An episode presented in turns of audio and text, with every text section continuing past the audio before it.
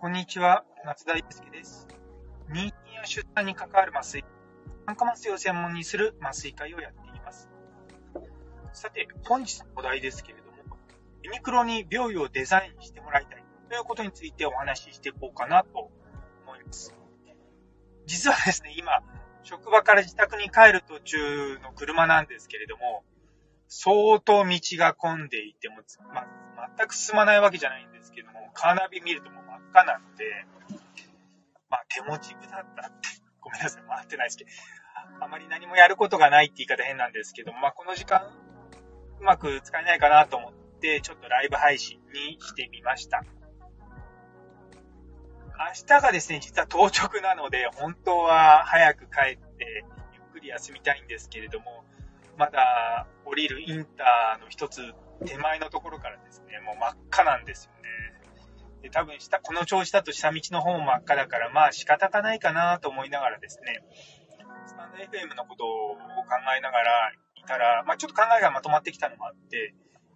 せっかくだからライブ配信にしちゃおうと思ってですね、始めてみました。あのー私は病院で働いているんですけれども、もっぱら妊婦さん相手の仕事なんですよ。で、妊婦さん相手だと多くの場合は産婦人科になるんですけども、まあ、酸化麻酔っていう仕事柄、まあ、妊婦さんに麻酔をするんですよね。それで、妊婦さんの麻酔っていうと、まあ、主に帝王切開と無痛分娩なんですけれども、背中からの麻酔になるんですね。で結構今、今日本で一般的に使われてる病院、あの患者さんがよく着る洋服なんですけれども、そういったのを考えるとですね、あまりこう、機能的でないっていうのが問題なんですね。で一方、じゃあカナダどうなのって言って、ま、まあ、以前働いてたんですけども、そういったところのデザインは、あのー機能的ではあるけれども、まあ、材質がペラペラだったりとか、まあそういった問題点があると。で、今日ま職場の人たちと話していて、やっぱり新しい病院をデザインし直さなきゃダメだよねっていう話になった時に、まあ、せっかくだったら、ユニクロさんに、とコラボできたらいいよねって話になったんですよね。で、ちょっとまあ、自分の周りにユニクロ関係の人もあんまりいないのもあってですね、まあ今、せっかくなんでまあ企画書でも書こうかなと思いながらも、まあその考えを壁打ちするような感じで始めていこうかなと思っています。でそもそも、まあ、病院って言い方変ですけれども、その妊娠出産に関わる時に、まあ、分娩の時ですよね、にどういう洋服がいいのかって、多分めちゃめちゃ議論してないんですよ。で、なんでこういうことが出てくるかっていうと、実は、帝王切開を受けた妊婦さんの中に、それがちょっとトラウマになってしまっていたりとか、まあ、そういったものをサポートするような団体の方と、の本を読む機会があってですね、まあ、うちの上司もちょっとその人と、ま、コラボレーションしてるっていうのもあって、一つあるのが、その手術台に裸で登るのが嫌だったってあるんですよ。で、手術経験されたことある方いらっしゃると思うんですけども、手術中って、おそらく上半身は裸で、まあ、場合によって下半身も裸の状態で全身麻酔かけるんですね。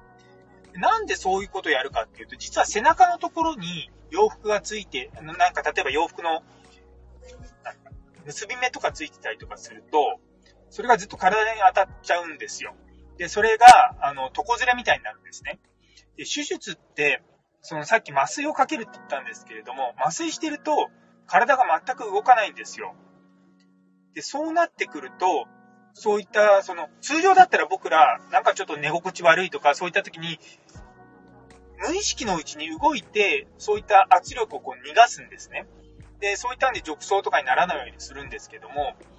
手術中っていうのはもう患者さん全く動かないし、でしかもそういった自分で動けない状況なんですね。なので、いわゆる背中は全面何もないっていうのが、まあ、理想的なんですよ。だから手術の台の上に、まあ、いくらかクッションとか敷きますけれども、患者さんのが洋服を着て、その手術台にずっと乗っかったまま、あの、手術を終えるってことは基本ないんですね。で、これはもう安全なことでもあるし、あの結構床ずれとかできちゃうところと、もうほんとそこが感染して、本当に大変になっちゃうんですよ。なんでそういったこともあって、まあ、背中が空いてる方がいいと。でも、じゃあ一方で、じゃあ全面、胸とかを隠す必要はあるのあると思うんですよね。で、通常だとタオルとかで隠すんですけども、やっぱりそれもタオルじゃなくて、何かこう、洋服で隠してあげた方がいいんじゃないかなと思うんですね。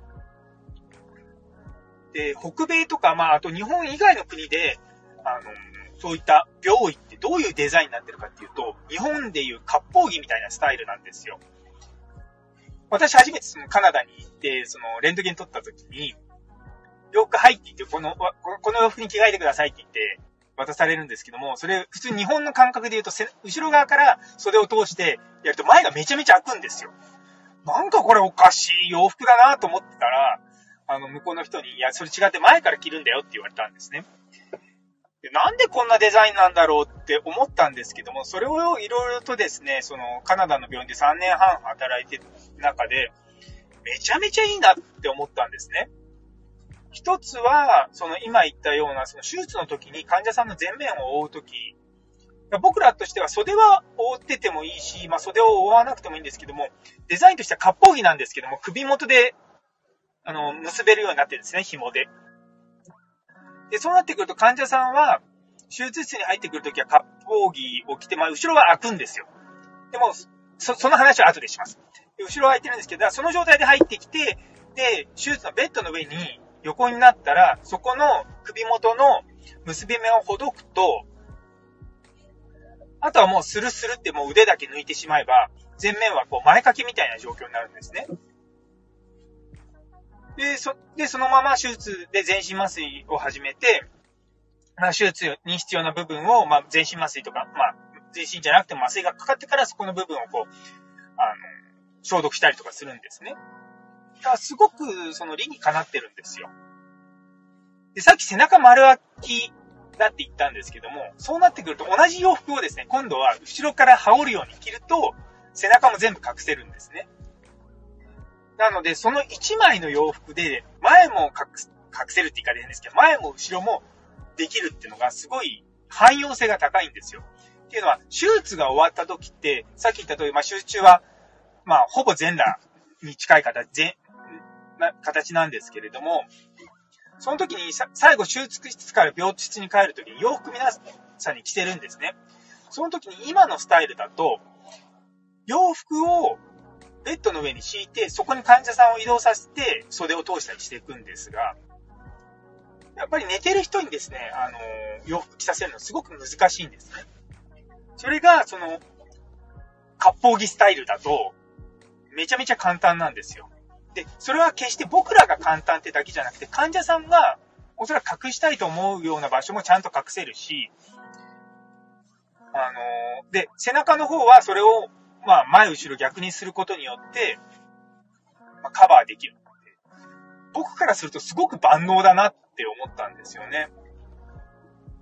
どうしても日本の後ろから着るタイプの、いわゆるその着物スタイルの洋服だと、まずそもそも前、あの、右前、左前もありますし、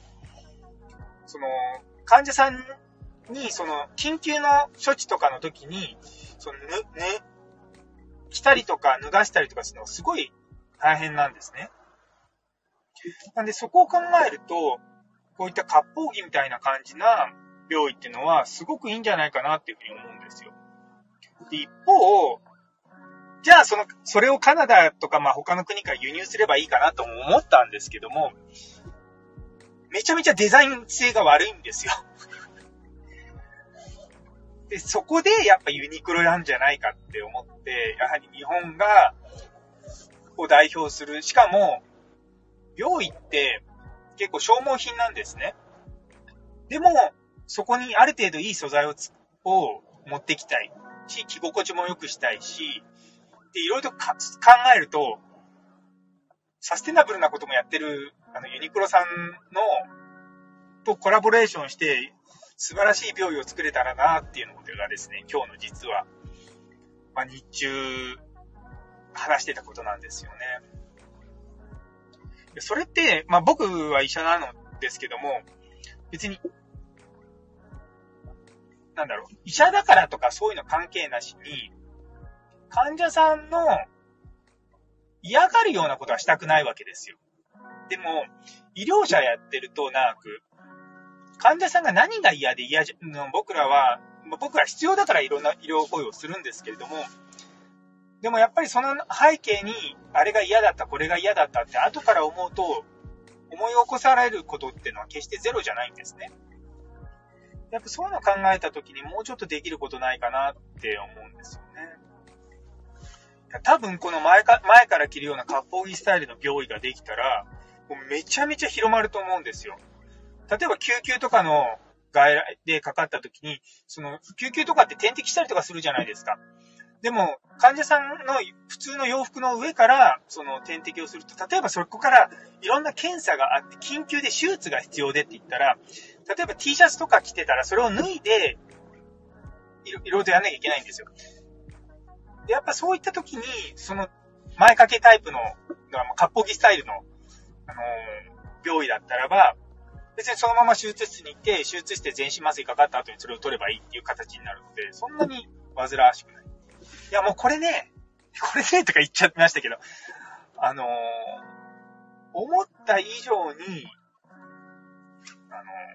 ー、もう使ってみたらもうわかります。多分おそらく病院で働いてる人は、絶対これはいいと思うし、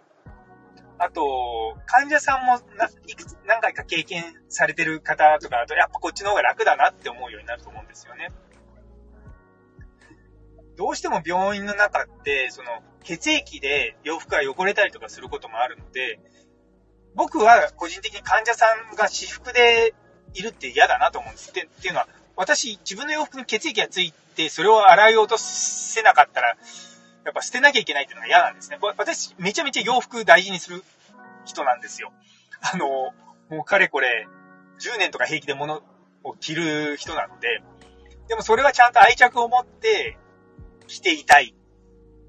っていう、まあまあ、それは私だけなのかもしれないんですけど、まあ、いずれにしてもね、あの、気に入ってる洋服とかを病院に持ってくるわけじゃないけれども、でも、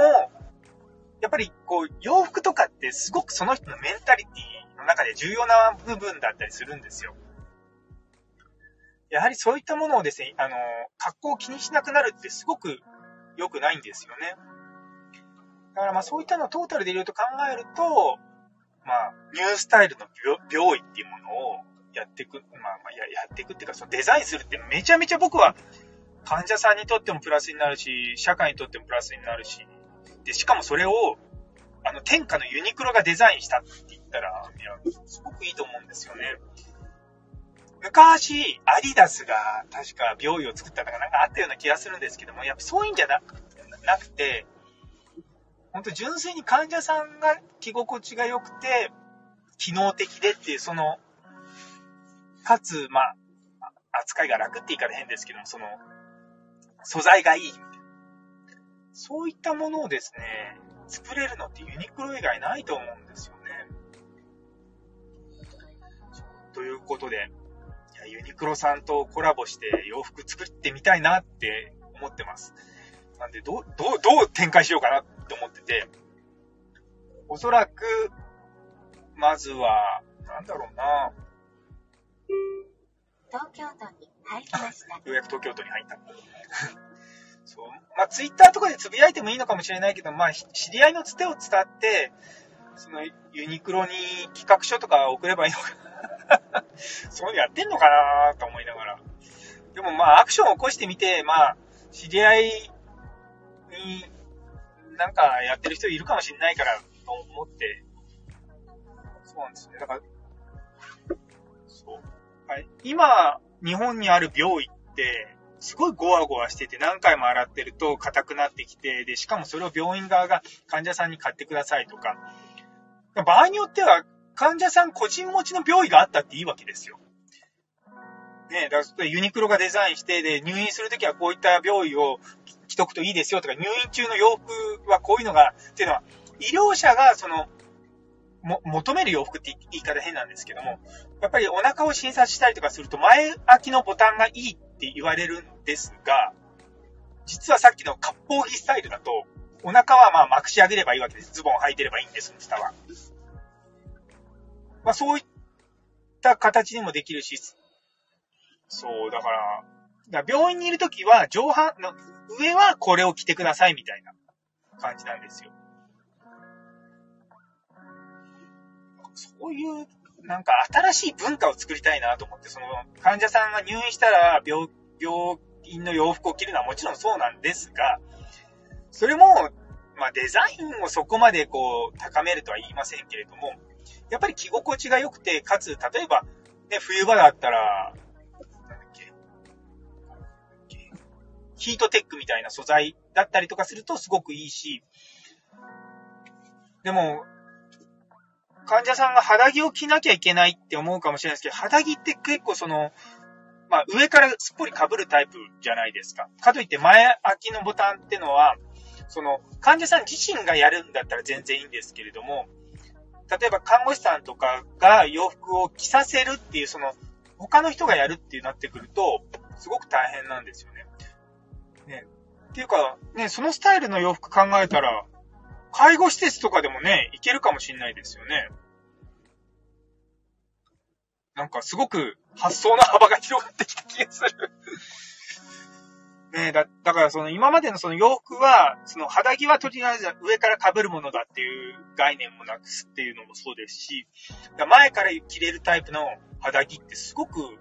実はニーズがあるかもしれないんですよね。最初は、だからその、だから後ろのところがジッパーじゃなくて、なんていうんですかね、こう、ベルクロ？なんだ、マジックテープ？みたいので、マジックテープなのか。そう。で、こう、くっついたりとかしてもいいし、そう、今日話してたのは、牛、その前から着させた後に、その、何箇所かにこう紐があると、そこを託すだけの、まあ、引っ張るだけで、あの、背中はちゃんと覆えるかなって思うんですよね。なんで、そういったのも含めてですね、なんかこう、ユニクロの洋服デザインしてる人と、僕はコラボがしたいっていうのが 今日のお話です。えー、なんかそういうの、ユニクロさん多分好きだと思うんですよね。僕の個人的なこう印象としては。やっぱりそういう企業とうまくね、協力して患者さんのためにいいものを作っていきたいなとは思います。ということで、まだまだ渋滞は、あなんかちょっとカーナビで渋滞の終わりが見えてきたので、そろそろ、あまた埼玉県に戻った。そう。実はあの、あれだ、関越を走ってるんですよ。でそこはもう本当にゆっくりなんです。たまにあるんですこの時間帯。結構ですね、なんかどっか事故があったりとか、ちょっと渋滞してたりとかすると、めちゃめちゃ混むんですよね。というところで、今日のライブ配信はこれぐらいにしていこうと思います。あの、聞いてくださった方、どうもありがとうございます。それでは皆様にとって、今日という一日が素晴らしい一日になりますように。それではまた。